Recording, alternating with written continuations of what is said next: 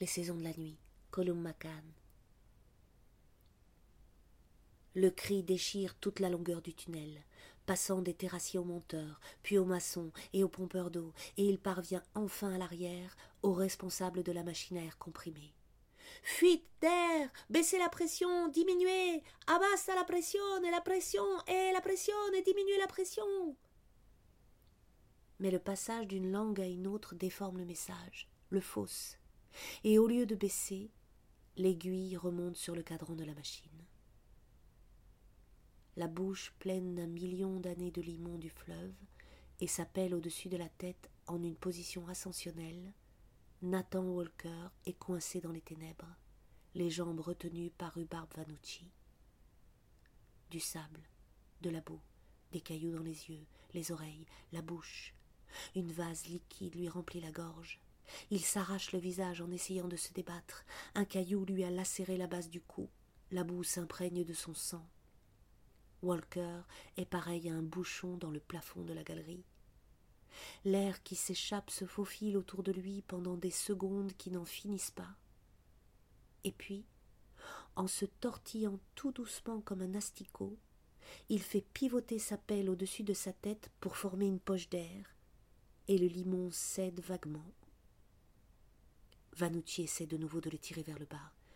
Lâche-moi les jambes, pense Walker en se débattant dans la boue. Lâche-moi les jambes, bon Dieu. Il remue encore un peu sa pelle, et l'air entre tout autour de lui. Il pousse à peine la tête de côté dans la boue, et l'espace d'un instant, il voit le fantôme de sa défunte mère, en robe bleue, à la gare d'Atlanta, une fleur de tournesol jaune sur le sein qui lui fait au revoir au moment où le train siffle. Il tourne encore sa pelle. Brusquement l'air s'engouffre, et le voilà lâché comme un noyau de cerise que l'on crache. Sans perdre conscience, il s'élève à travers le lit du fleuve. Pour trouver quoi? Des navires hollandais qui ont sombré il y a des siècles? Des carcasses d'animaux? Des pointes de flèches? Des scalps sur lesquels les cheveux poussent encore? Des hommes avec des blocs de béton attachés aux pieds? Les morts des vaisseaux négriers blanchis jusqu'à l'os? Durant tout ce temps, un coussin d'air protège Walker du poids énorme du tuf, du sable et de la vase. Il est semblable à un embryon à l'abri dans son sac, pendant qu'il est projeté à deux mètres, à quatre mètres à travers le lit du fleuve, la poche d'air frayant la voie dans le limon, le préservant de tout danger. Sa pelle n'est plus dans ses mains, mais elle le suit comme un acolyte, de même que Vanucci, de même que Power, qui a l'air de serrer amoureusement un sac de foin contre sa poitrine, tandis que Vanucci émet un rugissement et qu'ils ont tous l'impression que leurs poumons vont éclater. Et puis, il y a de l'eau. Il remonte à la surface du fleuve, et peut-être des poissons effarés qui ouvrent des hurons.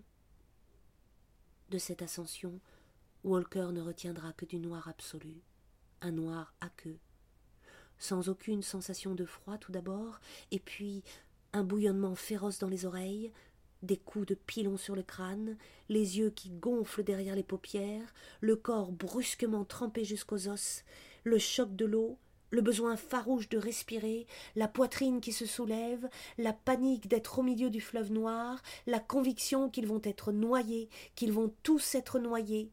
Les brochets, les truites, le limon et la caillasse vont élire domicile dans leur ventre boursouflé. Des péniches vont sonder les eaux à la recherche de leurs cadavres, des coquillages vont se coller sur leurs yeux. Et puis, les trois hommes font irruption à la surface de l'East River. Leurs têtes passent de justesse entre les glaces flottantes. Ils sont éjectés dans l'air, n'ayant sur eux que leur bleu de travail et leur godillot. À présent, ils ont la poitrine qui se contracte et se dilate désespérément. Ils rejettent de l'eau et de la boue par la bouche. Ils prennent de grandes goulées d'oxygène. Leur cerveau bat à tout rompre. Des outils les ont suivis du fond du tunnel. Des planches tournoient. Un vérin hydraulique fait la roue. Un sac de foin.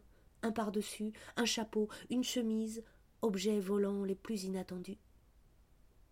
C'est le matin, il fait jour, et ils sont là, portés par un énorme geyser brun, eux, leurs crasses boueuses et leur matériel souterrain. Il y a des ferryboats sur l'eau, des mouettes curieuses dans les airs, des dockers qui les montrent du doigt ébahis. Les trois mineurs font des sauts périlleux dans l'air au-dessus du fleuve. L'eau les maintient un moment en suspens entre Brooklyn et Manhattan, un moment qui ne quittera jamais leur mémoire.